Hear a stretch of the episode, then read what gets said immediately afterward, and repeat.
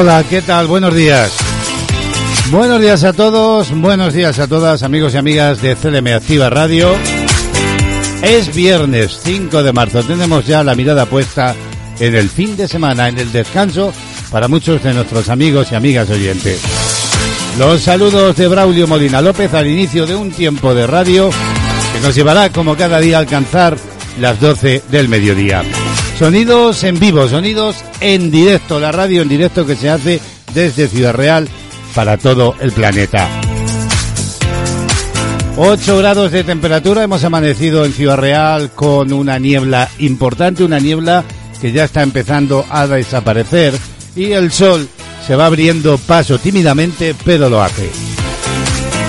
Lo primero que hacemos como cada día es asomarnos a la Agencia Estatal de Meteorología para conocer las previsiones de la jornada.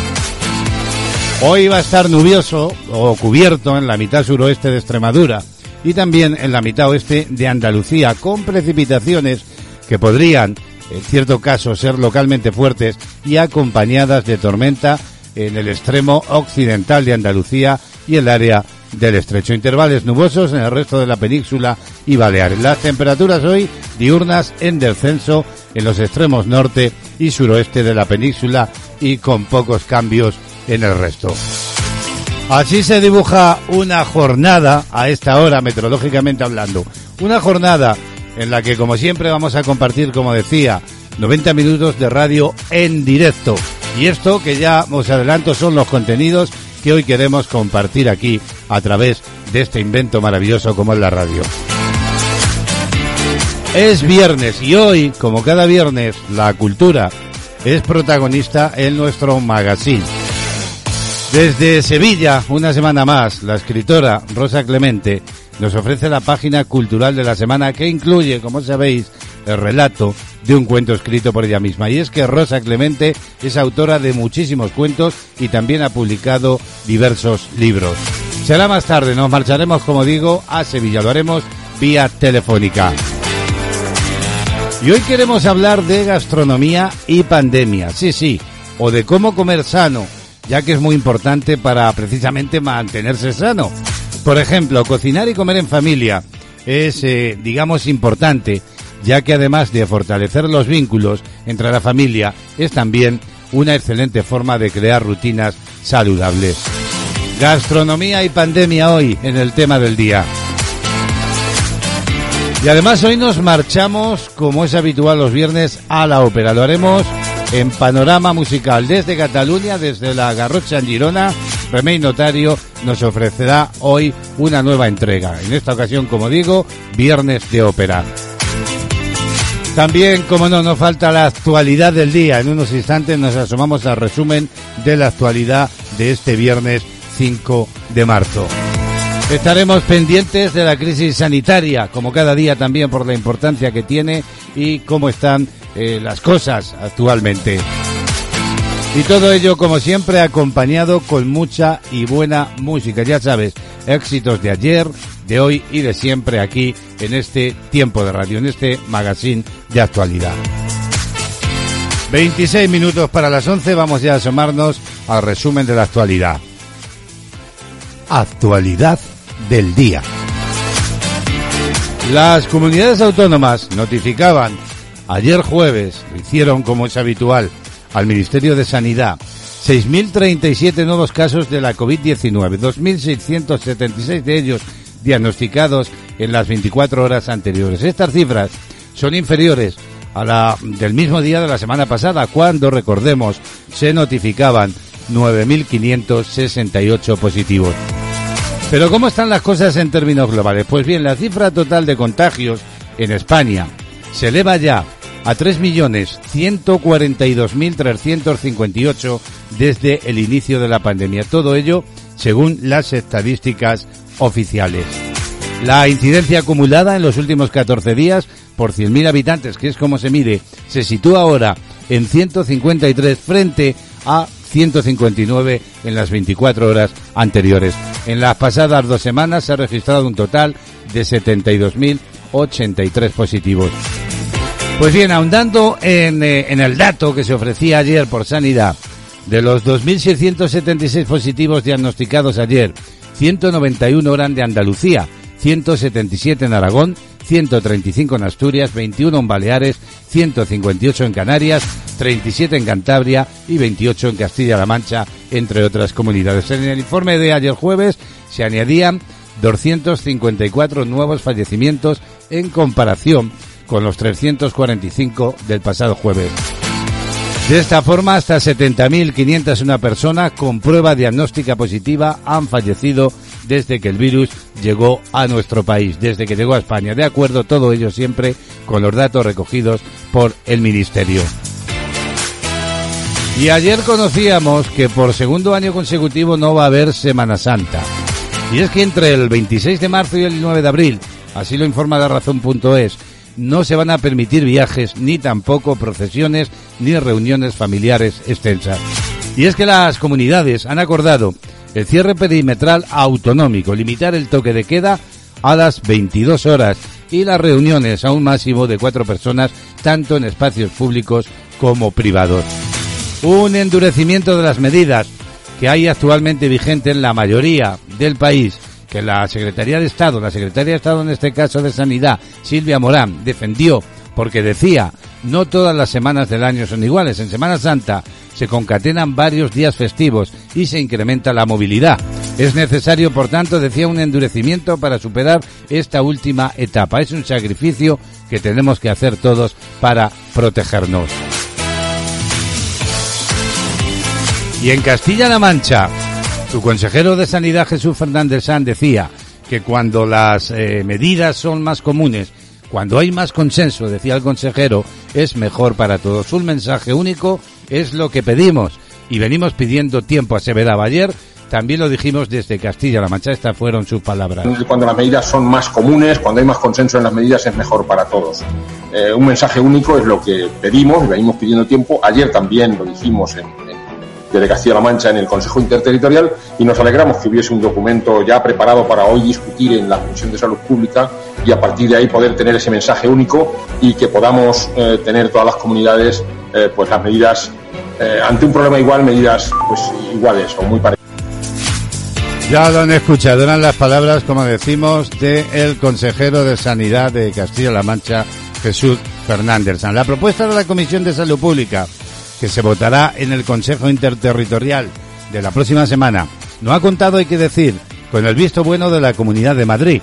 La región que gobierna Isabel Díaz Ayuso no está dispuesta a dar un paso atrás e imponer, dicen, un escenario más restrictivo del que actualmente impera en la región. del Madrid, el toque de queda se alarga hasta las 23 horas y, de hecho, se plantea incluso eliminarlo próximamente. Y el gobierno, también conocíamos ayer, ha prohibido las manifestaciones del 8M en Madrid por motivos de salud pública. La decisión se tomaba, eh, dice, por motivos de salud pública, tras estudiar los recorridos, la previsión de asistencia, la duración o lugares eh, de celebración que se habían comunicado. Las manifestaciones convocadas en la Comunidad de Madrid con motivo del 8 de marzo no tendrán autorización. La delegación del Gobierno en aquella región ha optado finalmente por prohibir aquellas concentraciones que habían sido, como digo, comunicadas para el Día de la Mujer y el domingo previo, el 7 de marzo. Así lo ha comunicado el equipo de José Manuel Franco alegando razones sanitarias debido a la pandemia. El veredicto se ha tomado, según citan en un escrito, por motivos de salud pública. Es la conclusión a la que han llegado después de analizar esos recorridos, también la asistencia prevista, los horarios estimados, o los lugares de celebración de las peticiones presentadas y teniendo siempre en cuenta las posibles confluencias de distintas concentraciones multitudinarias en varias zonas de Madrid.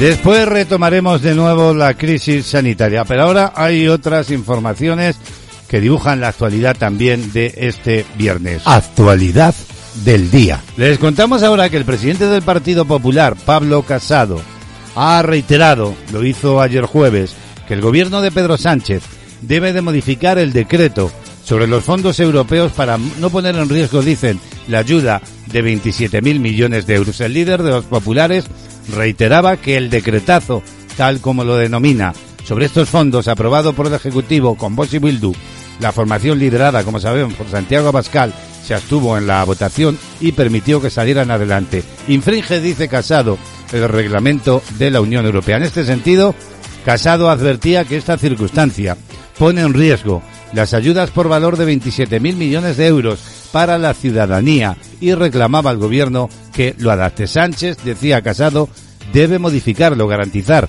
el control parlamentario y una autoridad independiente para su gestión como le reclama desde julio. Así lo señalaba el líder del Partido Popular en un apunte en su cuenta de Twitter. Pero hay otros asuntos, lo cuenta la cadena ser.com en su página web. Bárcenas revela, dice el titular, que el Partido Popular blanqueaba el dinero del partido en Madrid.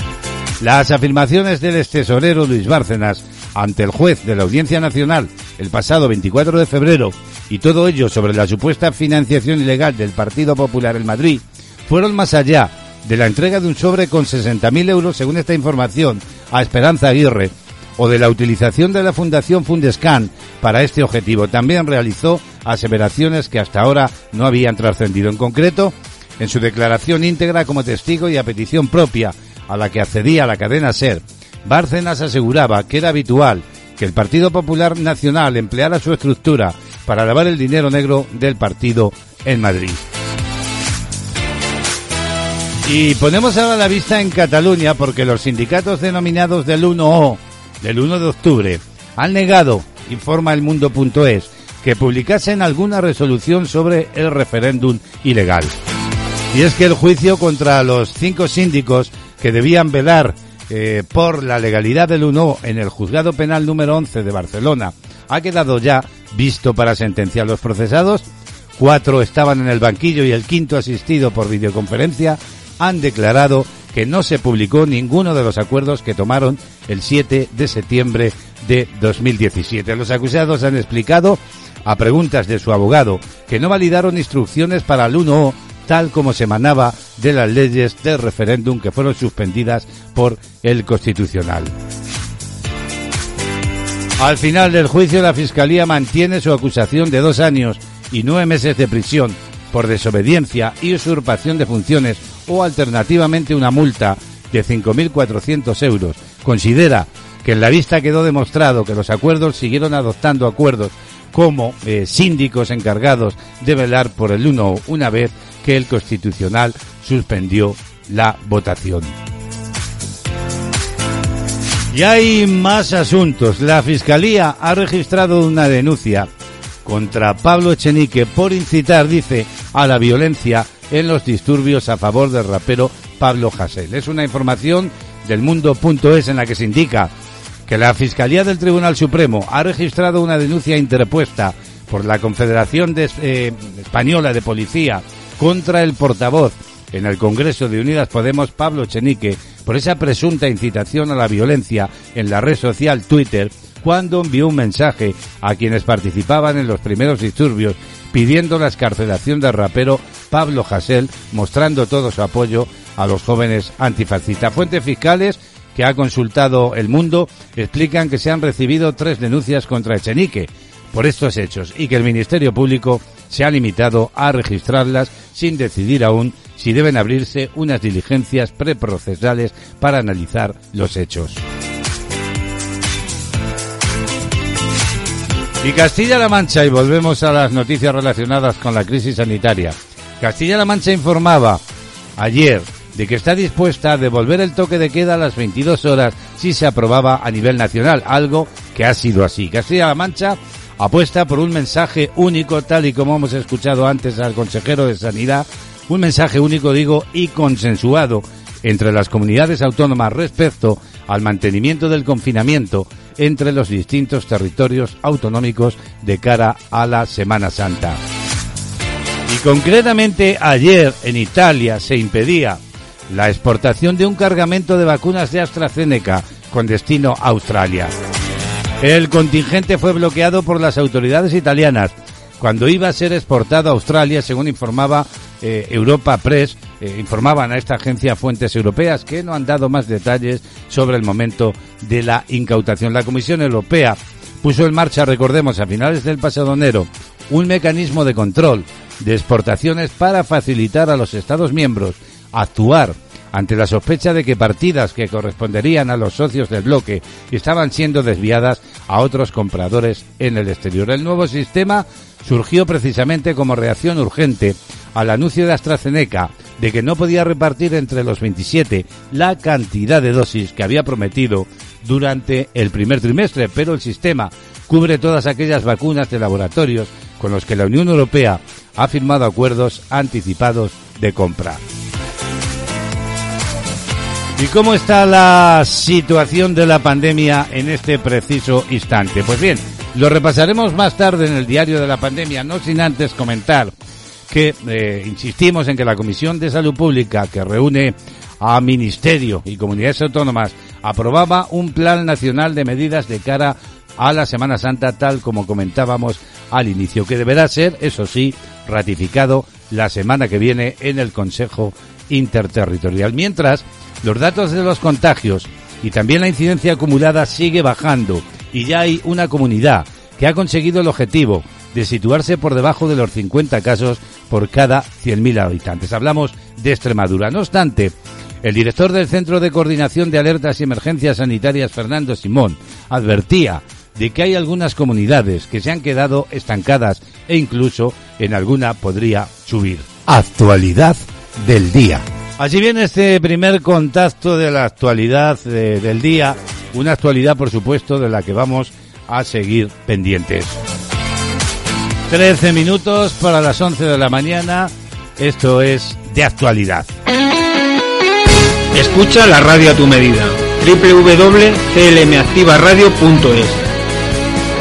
Toda la información y entretenimiento hecho para ti.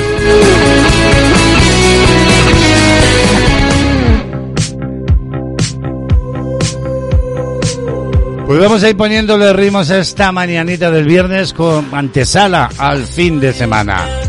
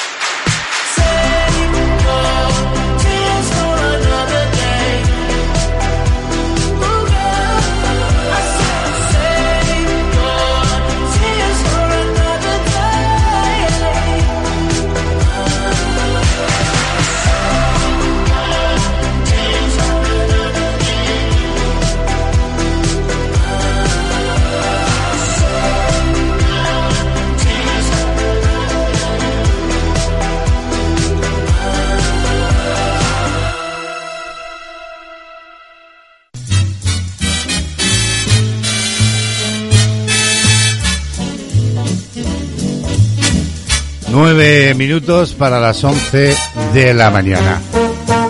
Bueno, lo venimos contando. Las cifras de contagios se van reduciendo en España día a día y Castilla-La Mancha no es ajeno a ello. El gobierno de Castilla-La Mancha, a través de la Dirección General de Salud Pública, confirmaba 135 nuevos casos por infección de coronavirus.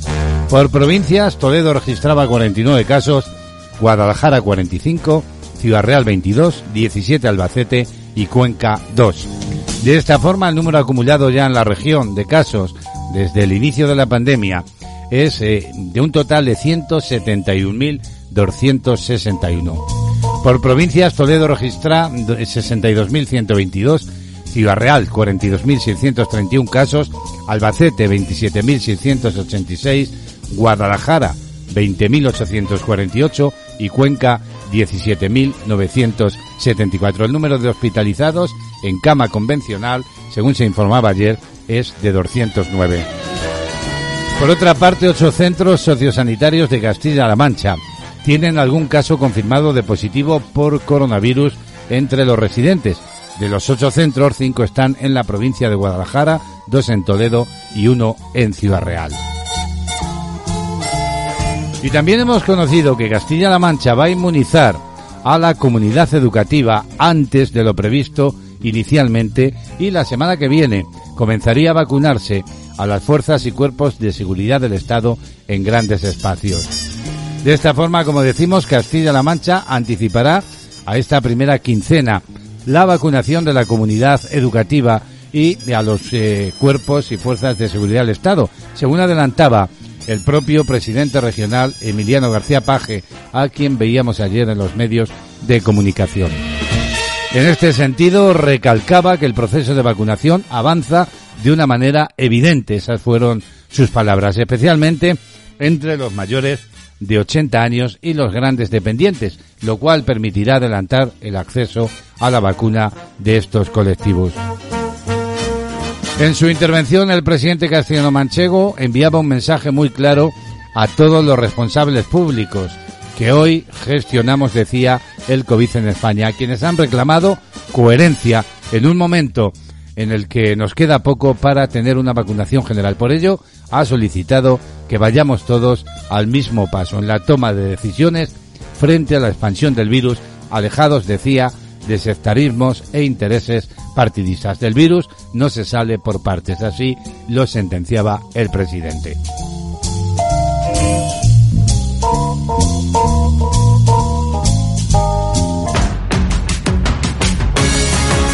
Escuchas CLM Activa, la radio más social de Castilla-La Mancha.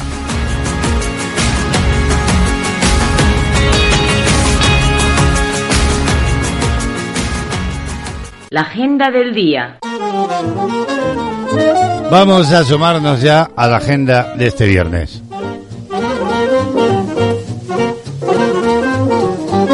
Hoy vamos a felicitar en el día de su santo a quienes se llamen Mario, Adrián y Gregorio. Muchas felicidades. Números de la suerte, el número del cupón 42.061 era premiado con 35.000 euros por billete en el sorteo de la 11 del cupón diario correspondiente ayer jueves 4 de marzo. Además, la serie 011 de ese mismo número era agraciada con la paga de 36.000 euros durante 25 años. Y si ayer jugabais a la lotería primitiva, anotar la combinación ganadora.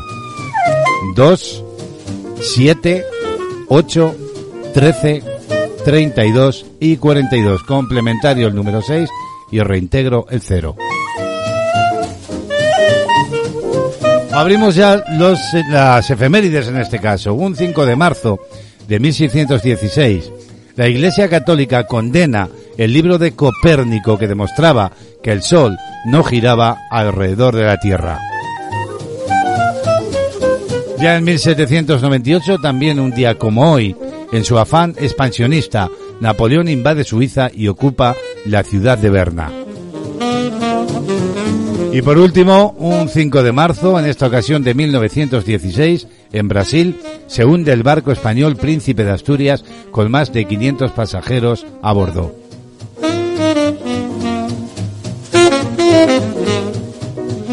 Son los datos de una agenda que, como cada día, cerramos hablando de música. Y es noticia de nuevo Alejandro Sanz, porque ha sido nombrado patrono de la Biblioteca Nacional. El cantante Alejandro Sanz se encuentra entre los nuevos vocales nombrados por el ministro de Cultura y Deporte José Manuel Rodríguez Uribes para el patronato de la Biblioteca Nacional de España que presidirá la escritora Elvira Lindo. Sanz eh, compartirá responsabilidades con la periodista y escritora Carmen Chaparro, con el eurodiputado Iván García del Blanco y el secretario de Estado de Cultura José María Lasalle. El artista ha sido elegido por directamente, en este caso por el titular de Cultura, por ser una persona de reconocido prestigio o competencia en el ámbito de la cultura, la investigación científica y la economía, o que se hayan distinguido por su colaboración o apoyo a la Biblioteca Nacional de España. Estos vocales desempeñan su mandato durante un periodo de tres años que podrá ser renovado hasta dos veces por periodos de igual duración. Así pues, Alejandro Sanz, nombrado vocal del patronato de la Biblioteca Nacional. Y aquí lo tienes, cantando, viviendo deprisa. No sé cómo decirte que hoy me he dado cuenta del tiempo que perdí contigo dando vueltas a un sueño donde me juraba ser princesa y ha resultado ser tan solo una promesa. No sé cómo decirte que hoy me he dado cuenta que has apurado a fondo mi paciencia. Hoy sé que nunca has entregado nada a cambio. He sido yo solo un juguete entre tus manos.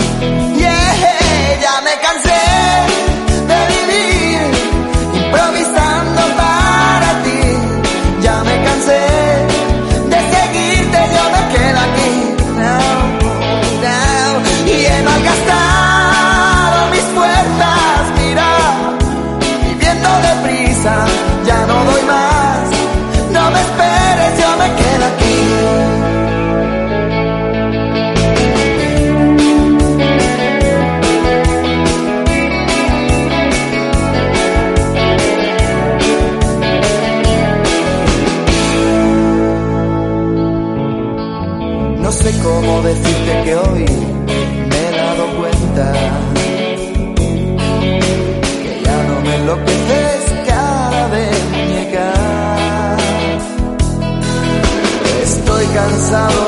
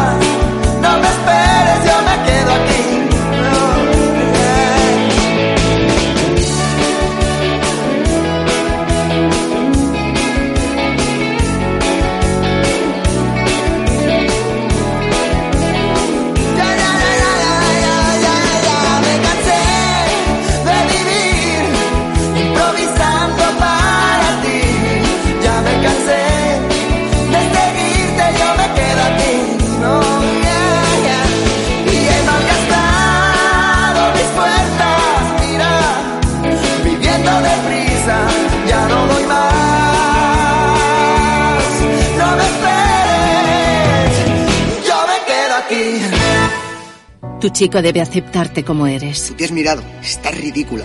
Tu chico debe confiar en ti. ¿Quién te escribe? Dame el móvil. Tu chico debe quererte sin presiones ni amenazas. Te quiero tanto que sería capaz de cualquier cosa si me dejas. Si tu chico te trata así, cuéntalo. 016. ¿En qué puedo ayudarle? Hay salida a la violencia de género. Gobierno de España. Radar COVID, la app de rastreo de contagios del Gobierno de España. Descárgala en tu móvil para protegerte y proteger a los demás. Radar COVID te alertará si has estado en contacto durante más de 15 minutos y a menos de 2 metros con una persona contagiada. Puedes comunicar tu diagnóstico positivo de forma voluntaria y anónima. Las personas con las que hayas estado en contacto recibirán un aviso. Junta de Comunidades de Castilla-La Mancha. Estás escuchando Activa Radio.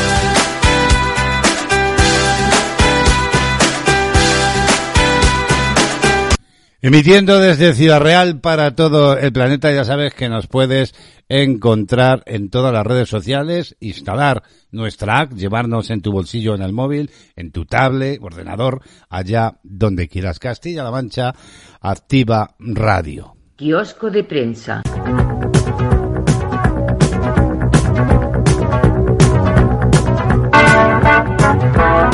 Tiempo ya de asomarnos brevemente. Hacemos una visita al kiosco de prensa para contarles de una forma rápida cómo vienen los principales titulares de las portadas de los periódicos en este viernes 5 de marzo de 2021.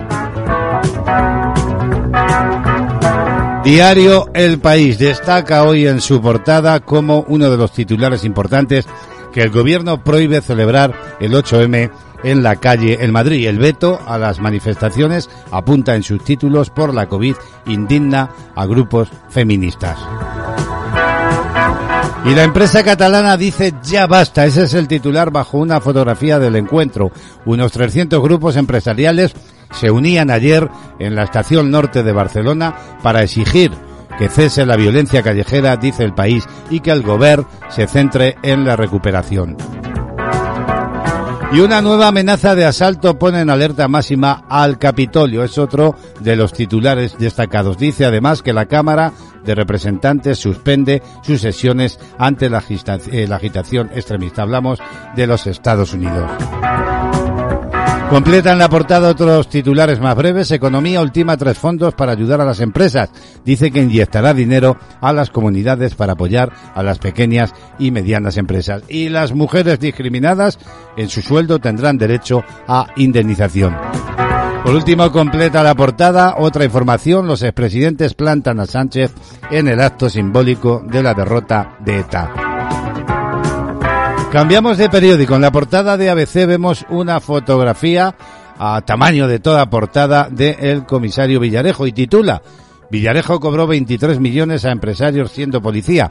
Estaba, dice ABC, en activo cuando realizó 14 investigaciones particulares. El juez cifra el eh, patrimonio, en este caso, de su entramado en 40 millones y recoge declaraciones suyas. Como no hay fondos reservados, se cobran las empresas que se ayudan. Fotografía de portada del diario El Mundo para Pedro Sánchez y titulares. Sánchez recrea otro fin de ETA para borrar su pacto con Bildu. Dice este rotativo que ni asociaciones de víctimas, ni oposición, ni otros ex jefes de gobierno le acompañan en el acto de destrucción de armas incautadas a los terroristas. También recoge como una de las informaciones importantes de portada que el gobierno entierra el polémico 8M de Madrid e irrita a Podemos apunta de que prohíbe las marchas feministas del Día de la Mujer que en 2020 marcaron en el inicio de la pandemia. Irene Montero responde airada, niegan el derecho a la calle de las mujeres. Y Sanidad vetará la movilidad entre eh, comunidades autónomas en Semana Santa. Bruselas dice, por otra parte, permite a Italia bloquear 250.000 vacunas de AstraZeneca para Australia. Y por último, en el diario La Razón también se recoge una fotografía de portada de ese encuentro de empresarios catalanes. Los empresarios catalanes gritan basta. Ese es el titular. Pero hay otros en la portada de La Razón. Los socios de Sánchez apuntan a que habrá elecciones en 2022. En las negociaciones perciben que Moncloa se prepara para un adelanto de las urnas. Buscaría aprovechar el efecto de los fondos europeos. Esto a grandes rasgos es lo que hoy os vais a encontrar en el kiosco si vais a adquirir cualquiera de, los periódicos, como digo, de tirada nacional en España.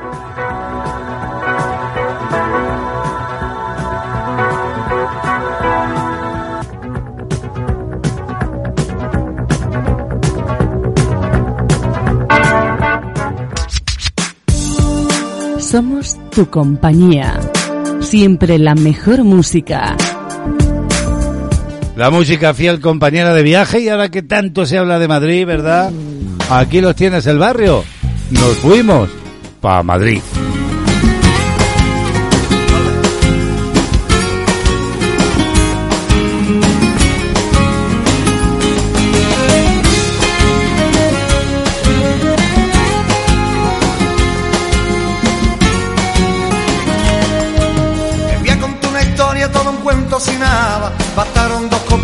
Una simple mirada. Deseo de escapada se palpaba el ambiente. Pasábamos tranquilos del decir de la gente. Pensamos en voz alta una locura indecente. Tener una aventura que no entrara en la mente. Te dimos tantas vueltas a una ruta inventada. Pusimos la directa rumba a la madrugada.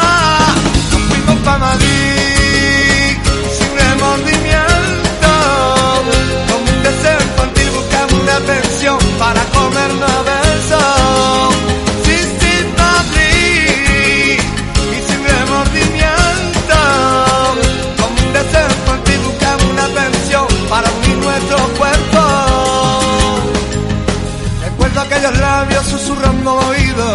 Llévame de tu mano donde duerma el olvido. Preséntame tu cuerpo que la ansia me ahoga. Hagamos de una playa tú la sal yo la ola. Pongamos esta noche sirva como testigo. Levántame el pellico que entra por el ombligo. Y come de mi cuerpo sin pagar el tributo. Y trepa por mi espalda hasta el último minuto. Fuimos pa' Madrid y sin remordimiento. Con un deseo infantil buscando una pensión para comernos a besos.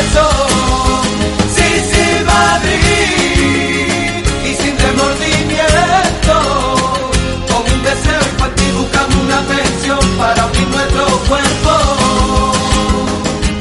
Y va muriendo la noche cuando va disfrutando el día. Eran mis ganas con tu ansia en silencio la más sutil melodía.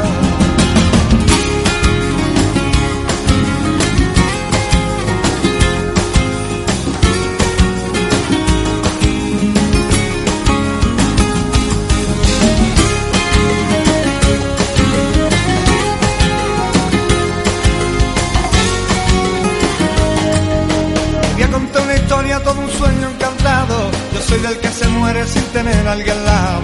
Me pierdo en la aventura, en la pasión de unos besos. En las adversidades solo soy contrapeso. Me considero fácil de manita muy larga, aunque en buen dulcecito nunca nadie la amarga. Te conocí en el sitio a la hora precisa. Me come de mi cuerpo despacito y sin prisa. Nos fuimos pa' Madrid y sin remordimiento. Con un deseo infantil buscando una pensión para Sí, sí, Madrid y sin remordimiento. Con un deseo infantil buscando una pensión para unir nuestro cuerpo. Enséñame el abismo que tiene la locura. Prometo ir despacio al tocar tu cintura. Soy de los que se sacian con la simple caricia. Hoy voy a hacer de ti portada de una noticia.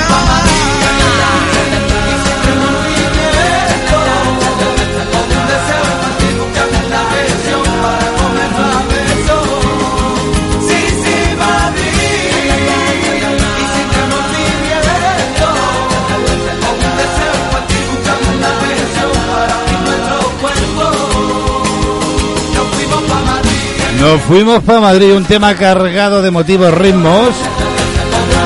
Y es que, bueno, ahora no podemos ir a la capital de España, ¿verdad? Ya iremos, ya iremos. El barrio sonando en de actualidad. Con un deseo infantil buscamos la pensión para abrir nuestro cuerpo. Las personas mayores son más vulnerables frente al coronavirus, por lo que es esencial extremar las medidas de prevención y los hábitos saludables. Quedarse en casa, evitar el contacto con otras personas y extremar las medidas de higiene le ayudarán a protegerse.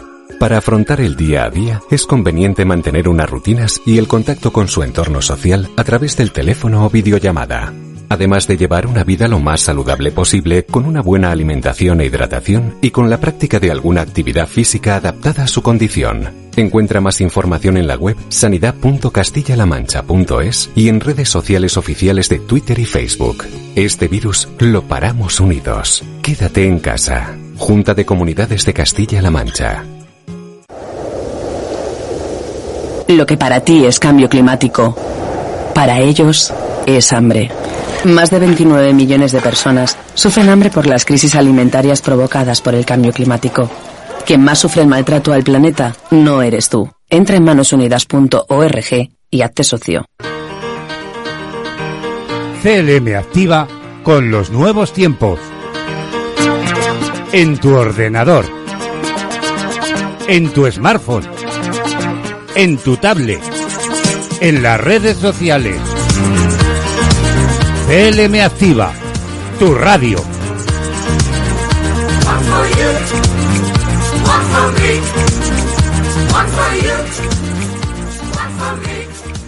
11-12 minutos. Os recuerdo que en unos instantes nos vamos a marchar vía telefónica a Sevilla para saludar a Rosa Clemente en la página cultural de la semana. Pero ahora es momento de asomarnos de nuevo a la crisis sanitaria SARS-CoV-2, a la crisis sanitaria del coronavirus. Y tal y como venimos contando desde el inicio de, de este espacio, la Comisión de Salud Pública, que reúne, recordemos, al Ministerio de Sanidad y las comunidades autónomas, ha aprobado un plan nacional de medidas de cara a Semana Santa, que ahora, eso sí, debe ser ratificado la semana que viene en el Consejo Interterritorial. Este plan incluye el cierre perimetral de las comunidades autónomas, el toque de queda y las reuniones en espacios públicos de más de seis personas. Mientras, los datos de contagios y la incidencia acumulada, informa en este caso la redacciónmédica.com, siguen bajando y ya hay una comunidad que ha conseguido el objetivo de situarse por debajo de los 50 casos por cada 100.000 habitantes, Extremadura. No obstante, el director del Centro de Coordinación de Alertas y Emergencias Sanitarias, Fernando Simón, advertía ayer de que hay algunas comunidades que se han quedado estancadas e incluso que en alguna podría subir. Diario de la pandemia.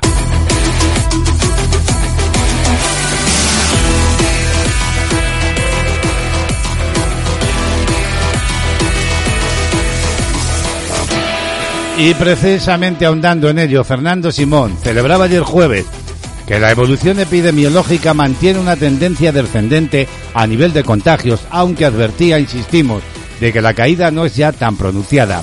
Se ha ralentizado mucho, decía Simón, así lo destacaba el director del Centro de Alertas y Emergencias Sanitarias, quien ha explicado que algunas comunidades están estancadas y en alguna podría subir la incidencia acumulada. En esta línea, Simón ha explicado que aproximadamente ocho comunidades autónomas están ya en descenso claro de casos, aunque mucho más suave que hasta ahora. Podemos esperar, decía, que los próximos días puedan mantenerlo. Así lo señalaba, según informa eh, Adrián Mateos en la redacción médica.com.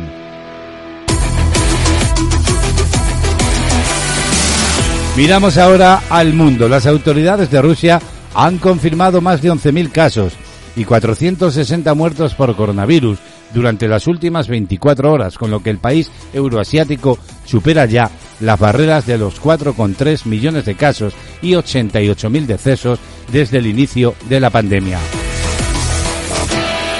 Por su parte, las autoridades de Alemania confirmaban esta misma mañana más de 10.000 casos y 250 muertos por coronavirus en las últimas 24 horas. Y el especialista en medicina interna del Hospital Costa del Sol en Marbella, Julián Olaya, ha advertido que si no se toman las medidas adecuadas y se produce una cuarta ola de contagios de coronavirus COVID-19 tras la Semana Santa, el verano quedará hipotecado a efectos de imagen exterior. En una entrevista con la redacción médica, el experto analiza la gestión de la pandemia y el plan de vacunación español.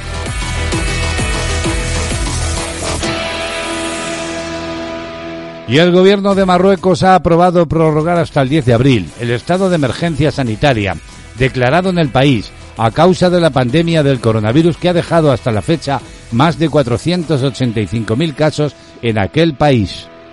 Por su parte, el primer ministro de Francia, Jean Castoc, ha informado ayer jueves de que el 60% de los nuevos casos de coronavirus corresponden ya a la llamada variante británica y ha alertado de la fuerte presión a la que siguen sometidos los centros hospitalarios de aquel país.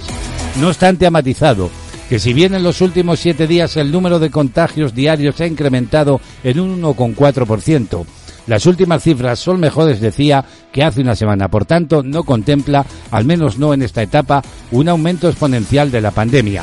En las últimas 24 horas, las autoridades sanitarias francesas han detectado 25.279 casos nuevos, así como otros 295 decesos. Diario de la pandemia.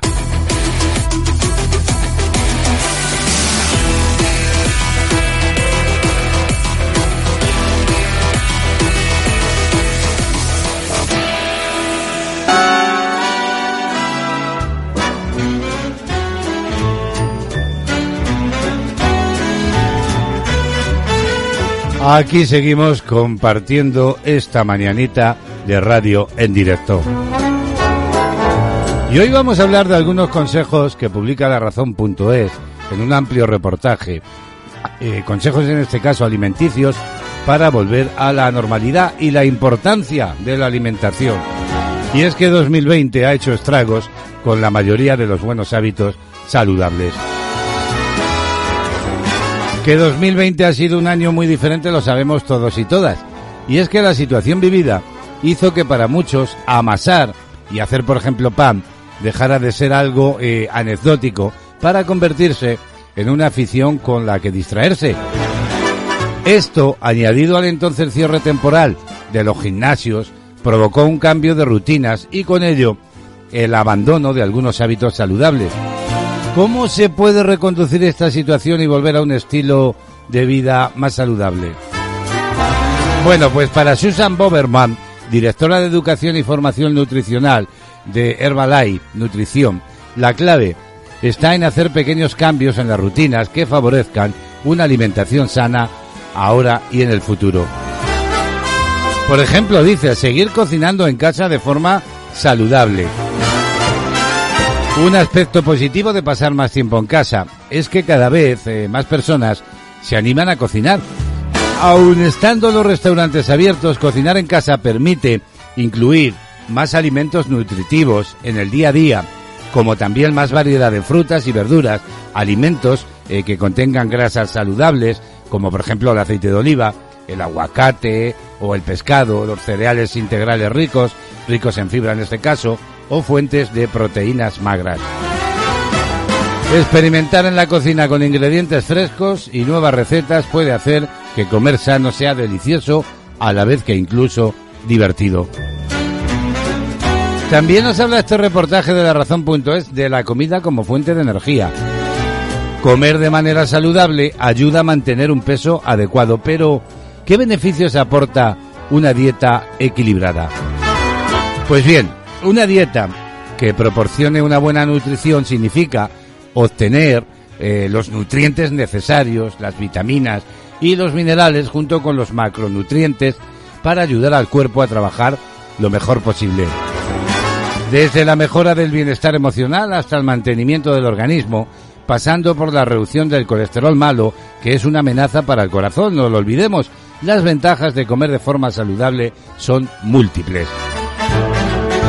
O también disfrutar de la comida sana para llevar. El envío a domicilio está en estos días al alza, no solo porque permite disfrutar en casa de la comida del restaurante favorito de cada uno, sino porque también de esta manera se apoya a los comercios de proximidad.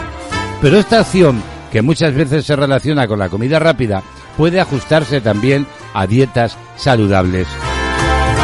Es importante tomar el tiempo necesario para revisar toda la oferta de menús, para así, de esta forma, poder elegir aquellos platos que incluyan muchas verduras y proteínas magras. Algunos restaurantes también tienen información nutricional, lo que puede ayudar a elegir mejor. Bueno, la preparación es la clave. Trabajando desde casa, el picoteo o las comidas poco saludables son más accesibles y por tanto se puede caer fácilmente en esta tentación. Sin embargo, elaborar y tomar un tentempié saludable lleva al mismo tiempo si tienes todos los productos necesarios.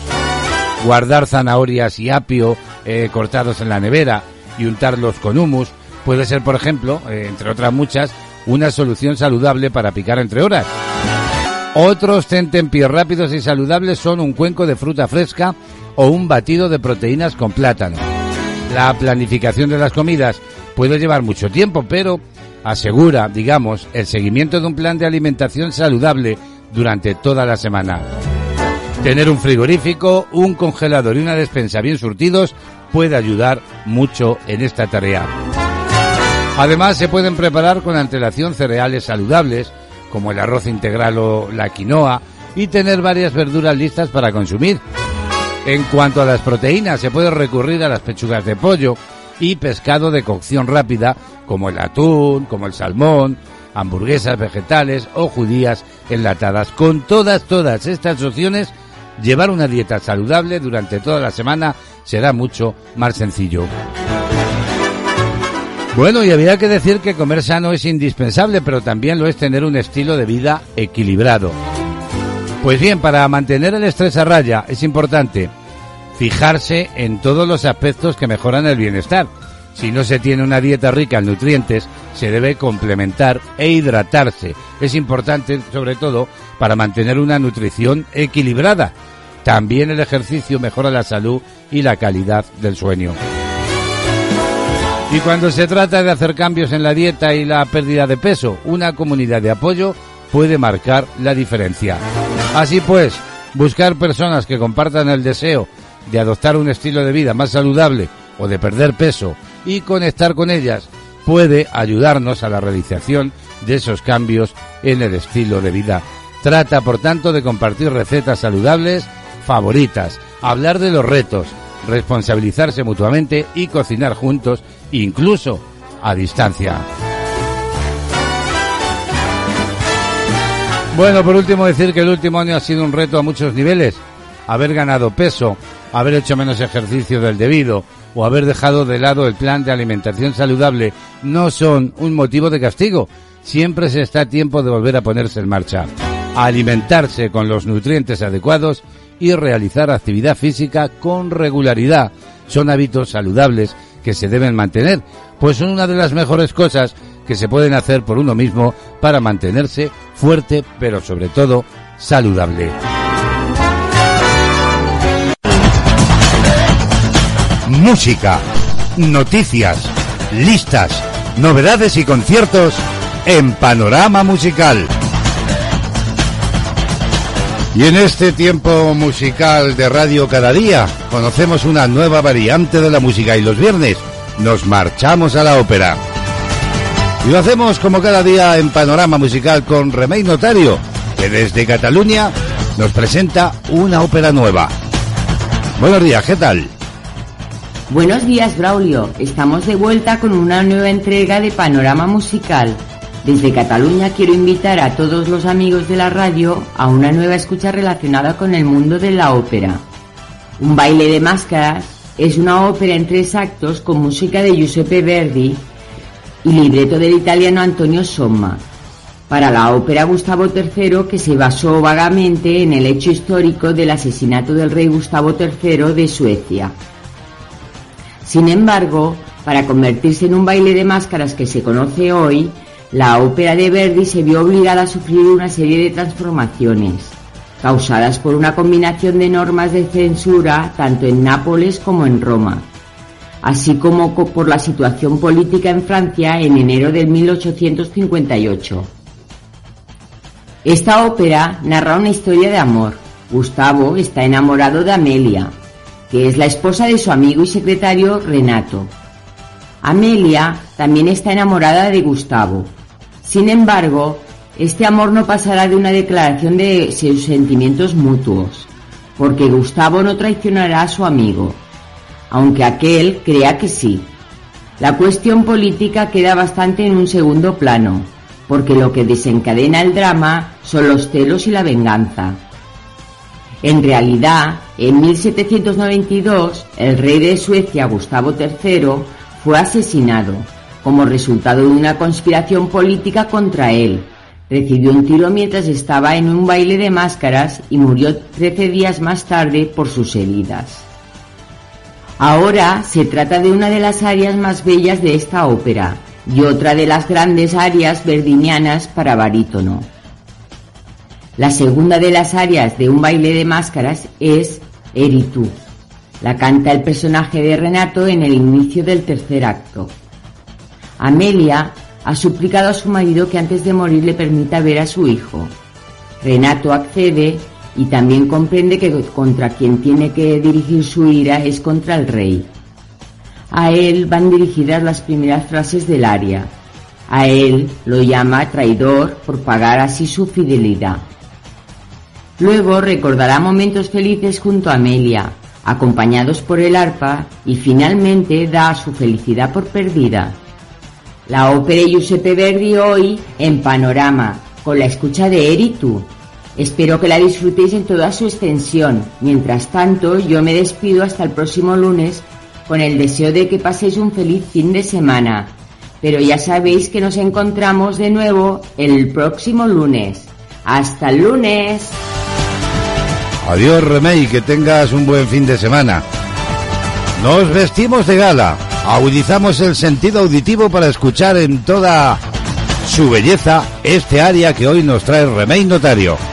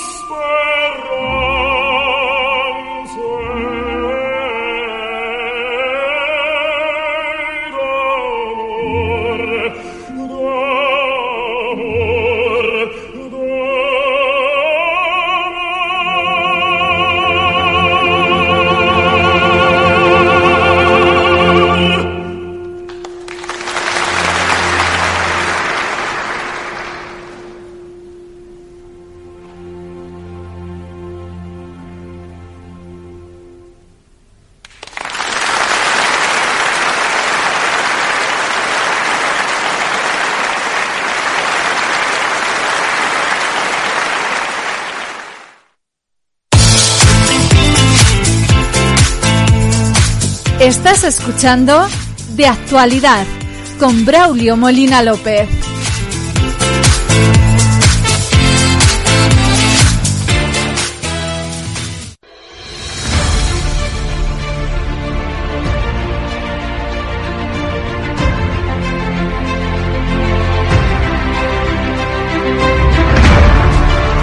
El mundo de la cultura con Rosa Clemente.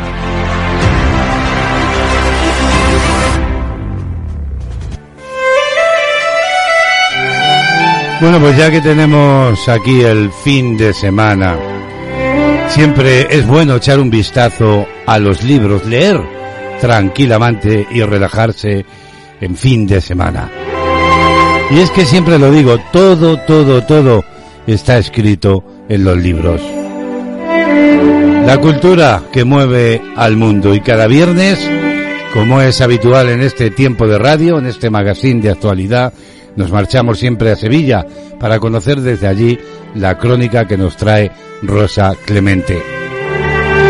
Nos habla de fechas, de efemérides, de personajes importantes en el mundo de la cultura que han hecho historia y que nosotros a través de Rosa conmemoramos aquí cada viernes.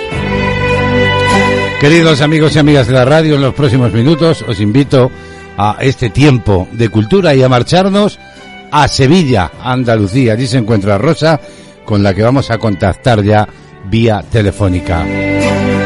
Buenos días, Rosa, bienvenida. Buenos días, Braulio. Buenos días a todos, amigos de CLM Activa Radio. Hoy quiero empezar con alegría. Y es que un 5 de marzo, en 1847, la reina Isabel II autoriza al Ayuntamiento de Sevilla a celebrar la Feria de Abril. Dos concejales, un catalán, Narciso Bonaplata, y un vasco, José María de Ibarra, habían redactado la propuesta en el mes de agosto anterior. Y también un día como hoy, en 1927, se vota en Cádiz el buque escuela Juan Sebastián Elcano y en 1960, en el entierro de las víctimas un centenar de un vapor francés saboteado en La Habana, el fotógrafo Alberto Corda toma la imagen más icónica de Ernesto Che Guevara. Esa que aún adorna tantas paredes, gorras, camisetas. Hoy se celebra el Día Mundial de la Eficiencia Energética. En esta semana, en años distintos, Giuseppe Verdi estrenó varias de sus obras. Nabucco, en la Scala de Milán, y Rigoletto y la Traviata, ambas en Venecia. Era 6 de marzo de 1899 cuando Bayer registra en Alemania a nuestra gran aliada, la aspirina. Y en 1986 tuvo lugar el último avistamiento del cometa Halley. Dicen los sabios que su próxima visita tendrá lugar el año 2061. De un 6 de marzo hay muchos nacimientos por anotar. En 1475, Michelangelo Buonarroti. Nada nuevo que contarte sobre este gigante. Y en 1862 nació en Córdoba el supuesto autor de dos frases populares. K1 es K1 y hay gente pato. Rafael Guerra Bejarano, Guerrita, el segundo de los cinco califas del toreo. Y en 1891 nace en Málaga Victoria Ken Siano, primera en muchos campos, en el Colegio de Abogados de Madrid, en ejercer como abogada ante un tribunal militar, directora general de prisiones durante la Segunda República, mandó construir la cárcel de ventas para mujeres, sin celdas de castigo. Se opuso, sin embargo, al sufragio femenino en 1931 frente a Clara Campoamor, que lo defendía. Y en 1927, el 6 de marzo, nació Gabriel José de la Concordia García Márquez, Gabo para los amigos, en Aracataca, Magdalena, Colombia, Premio Nobel de Literatura en 1982. Con Cien años de soledad, José Arcadio Buendía y Macondo nos enseñó a amar el realismo mágico. Una década después, nació Valentina Vladimirovna Tereskova. En el Vostok 6, en 1963, dio 48 órbitas a la Tierra a lo largo de tres días. Y en 1944 nacía en Mississippi la voz que hoy te propongo, Mary Wilson. Con The Supremes recordaremos que hay que darle tiempo al amor. You can hurry love. No puedes apresurar al amor. Era 7 de marzo de 1991 cuando el Congreso aprueba la creación del Instituto Cervantes que vela por el español más allá de nuestras fronteras. Un 7 de marzo nació en Oria, Guipúzcoa, Antonio Mercero Huldain. Entre otras producciones le debemos La Cabina, Verano Azul, Farmacia de Guardia, Crónicas de un Pueblo. Un 8 de mayo, el año 415, una turba furiosa lapida en Alejandría, Egipto, a la filósofa, astrónoma y escritora Hipatia. Viste su historia en el cine, en la película Ágora, de Alejandro Amenábar. Y el año 1908, las trabajadoras del textil de Nueva York, de la fábrica Cotton, se declaran en huelga. En 1911, también en el mes de marzo, un incendio provocado en una fábrica de camisas causa la muerte a 123 mujeres. Desde 1975, la ONU declara esta fecha como Día Internacional de la Mujer, la del 8 de marzo. En memoria de tantas, déjame que te ofrezca un fragmento de La campana de cristal, novela autobiográfica de una atormentada autora estadounidense, Sylvia Plath. Escucha. Se suponía que vivía el mejor momento de mi vida. Se suponía que yo era la envidia de millares de universitarias como yo en toda Norteamérica, que lo único que deseaban era tropezar en aquellos mismos zapatos de charol del número 37 que me había comprado en Bloomsdale a la hora del almuerzo, con un cinturón de charol negro y un bolso de, charol de conjunto. Y cuando apareció mi fotografía en la revista para la que estábamos trabajando las doce, tomando martinis, con una chapucera imitación de corpiño de la me plateado pegado a una gran nube de tul blanco, en algún ático luminoso, acompañadas de varios jóvenes anónimos con estructuras óseas auténticamente norteamericanas, contratados o prestados para la ocasión, cualquiera podía pensar que yo vivía en un verdadero torbellino. Y de un 8 de marzo son personajes como Josefina Aldecoa, autora, entre otras, de Historia de una maestra, y Paco Raval, que nació en Águilas, Murcia. Un día después, el 9, es el aniversario de Raquel Meyer, que nació en Tarazona y estrenó La Violetera, de José Padilla, que cantó también años después Sara Montiel, María Antonia Abad, nacida el 10 de marzo de 1928 en Campo de Criptana, Ciudad Real. Del día 9 de marzo, en 1926, hemos de anotar a Antonio Molina de Oces, ya sabes, soy minero. ¿Terminamos de boda? La del 11 de marzo de 1526, en los Reales Alcázares de Sevilla, en el actual Salón de Embajadores. Los novios muy enamorados. Él con 26, ella con 22, Carlos I e Isabel de Portugal. Muchos nombres en el tintero para la próxima. Si tú quieres, nos escuchamos la semana que viene. Fechas y personajes importantes para la historia. Y es que Rosa Clemente es, como digo, escritora y ha escrito, ha editado varios libros, como este Adiós vieja maestra, que en otra ocasión hemos tenido sobre la mesa de trabajo de actualidad y que hoy hemos rescatado de nuevo. Y lo hacemos para leer un pasaje, los idus de marzo, en el aula de apoyo. La Semana Santa se acerca. En el aula de apoyo se oye hablar de cirios, de cofrades, de recorridos penitenciales, de túnicas, de pasos, de palios, y de lluvia. ¿Lloverá? ¿No lloverá? ¿Respetará o no respetará? Lo de todos los años, que regresa como un ritual. Estamos en Sevilla, no podía ser de otro modo.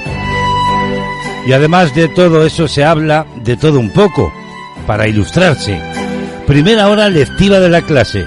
Están soñolientos, tienen la mente muy lejos, pero toca dar el sistema a sesajimal y lo vamos trabajando. Ellos, mis tres niños de cuarta a duras penas. Él, mi alumno chino, de forma harto brillante.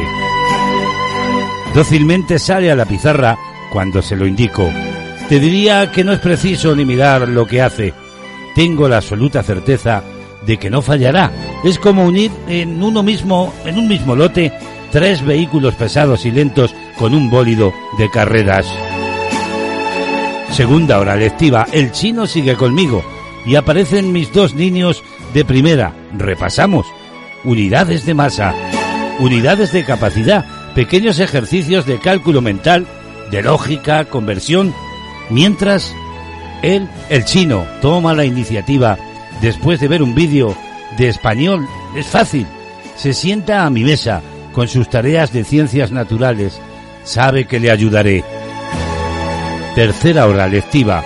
Ahora vienen los de tercero. Hoy están todos. Y todas son cinco. Son uno más, uno más tres. Quiero decir que hay dos versos sueltos y tres más integrados. Tenemos que hacer inglés. Vienen sin gana. Mis versos eh, suclinos entre los de los que reúnen más problemas que los otros eh, tres juntos juegan con una pelota. Le pido que lo dejen. Los otros se muestran apáticos. Y descargo la tormenta. Les digo que estoy más cansada que ellos, que estoy ahí metida en la jaula desde las ocho y cuarto, que tengo frío, es verdad. Soy tan torpe que tengo la ventana abierta parcialmente y no pongo el aire. Y es que estoy aburrida, que yo también deseo que llegue el recreo para tomarme un café, pero que si yo puedo aguantar, ellos también. Resignados ellos y yo realizamos la tarea prevista del inglés. Acabando uno de mis versos sueltos, se corta en un dedo con la cuchilla de sus sacapuntas. Le mando a lavarse. Después, en tono suave pero serio, le hago venir a mi lado. Le digo, debe tener más cuidado y quererse más. Cuando eh, no está poniendo todo en peligro, sus dedos es porque se están dando fuertes golpes en el pecho con ambas manos. Le intento hacer ver que se puede alejar de su familia, de sus amigos, de su pueblo, de su país, pero no de sí mismo. Por tanto, debe aprender a quererse. Y ahí me responde que no se gusta, que se operará cuando sea mayor. Me da una ternura infinita asomarme a este yo atormentado y triste. Procuro animarle y como tantas veces reflexiono. Estos niños tienen dificultades, él muy graves, para comprender conceptos matemáticos, memorizar datos, pero siempre son conscientes de sus diferencias y sufren mucho. Cuando llega la hora del ansiado café, aún me espera una reunión y una hora más de clase. El día acaba tranquilo, si olvidamos que para reconocer un verbo te señalan un adjetivo, por ejemplo, la vieja maestra tras los cristales. Bueno, pues es un pasaje de, como decía el libro Adiós, vieja maestra de Rosa Clemente y tiempo ya para el cuento, el cuento de la semana que lleva por título Refugio de Piratas.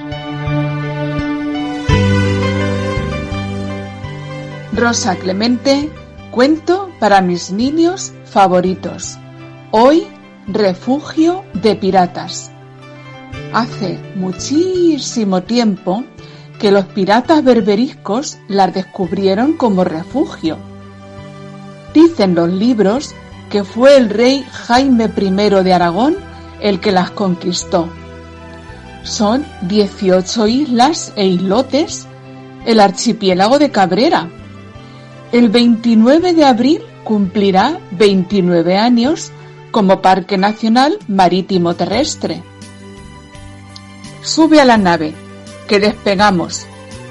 Nos dirigimos a la isla de Cabrera, 10 kilómetros al sur de la de Mallorca. El agua y el viento han convertido la roca calcárea en desafiantes acantilados, con multitud de cuevas y grutas. En este paraíso natural, que alguien consideró las Galápagos del Mediterráneo, habitan muchos seres únicos, como la lagartija balear. Respira hondo, deja que tus pulmones se llenen de aire puro y que tus sentidos gocen. ¿Notas el aroma de jaras, romeros, matorrales y el mar de fondo? Sobre nuestras cabezas, las aves. Es una zona especialmente protegida. Mira, por allí va un halcón Eleonora. Y ahora permite que te dé una sorpresa. Te presento a mi amigo, el capitán Ward. Con él nos vamos a sumergir. Nadamos entre las praderas de Posidonia que nos regalan el oxígeno. Gracias a ellas conocemos a centenares de especies. Nos deslizamos en este universo de colores y Ward nos va indicando las rayas mosaico, los meros. Aquí el capitán nos hace detenernos. ¿Ves esos diminutos animalillos que parecen gambas extraterrestres? Al salir nos cuenta que son invasores, como los piratas. Se llaman caprélidos. Son unos crustáceos que viajan a miles de kilómetros como polizones en los barcos. ¿Queremos más? El capitán sonríe y nos lo promete. Continuará. Ahora dibújalo. Bueno, pues continuará. Refugio de Piratas, el cuento de la semana. El mundo de la cultura, la página cultural de este espacio radiofónico con Rosa Clemente desde Sevilla. Y Rosa se marcha hasta el próximo viernes, pero lo hace con música. Y hoy nos deja un precioso tema de las Supremas que seguro conoceréis muchos y muchas en la voz de Phil Collins. Pero nos quedamos con esa versión de las Supremas. Hasta la semana que viene, Rosa. Saludos para Andalucía, saludos para Sevilla.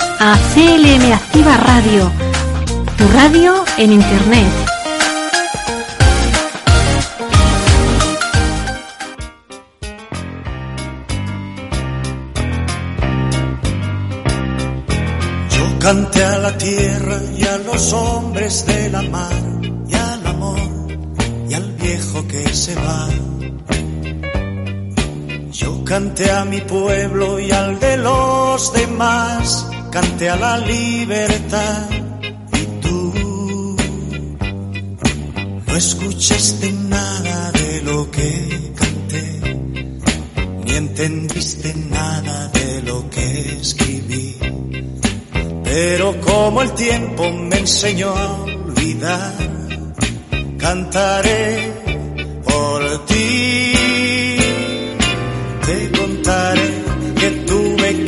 sufrir para vivir cantando mi verdad. Te contaré que algún amanecer me sorprendió llorando soledad. ¿Dónde estará?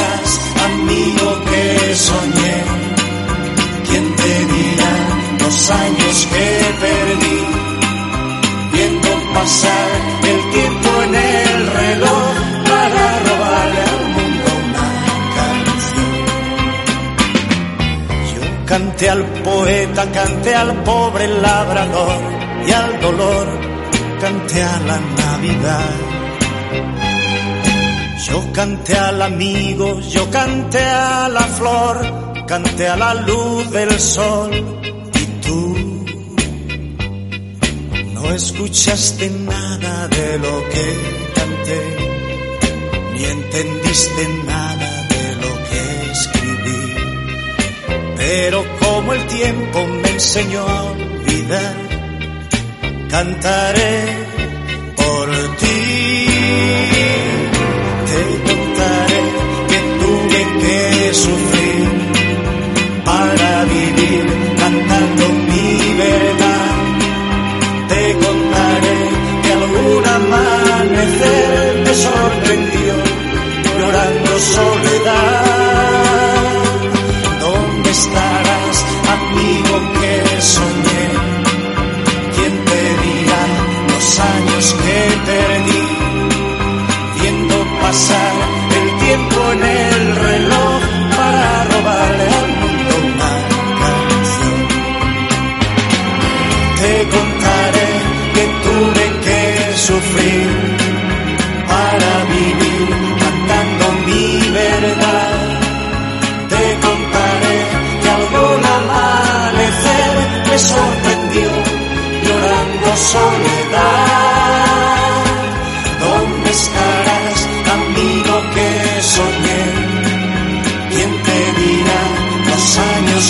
Años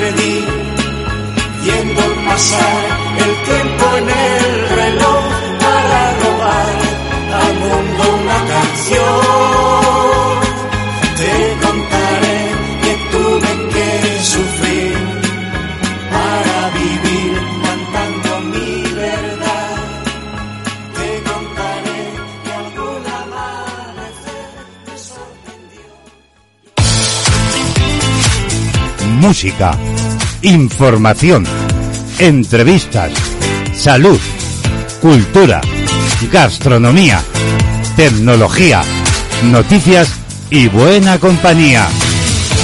De lunes a viernes, de diez y media a 12 de la mañana, de actualidad. actualidad. En Castilla-La Mancha Activa Radio, con Braulio Molina López.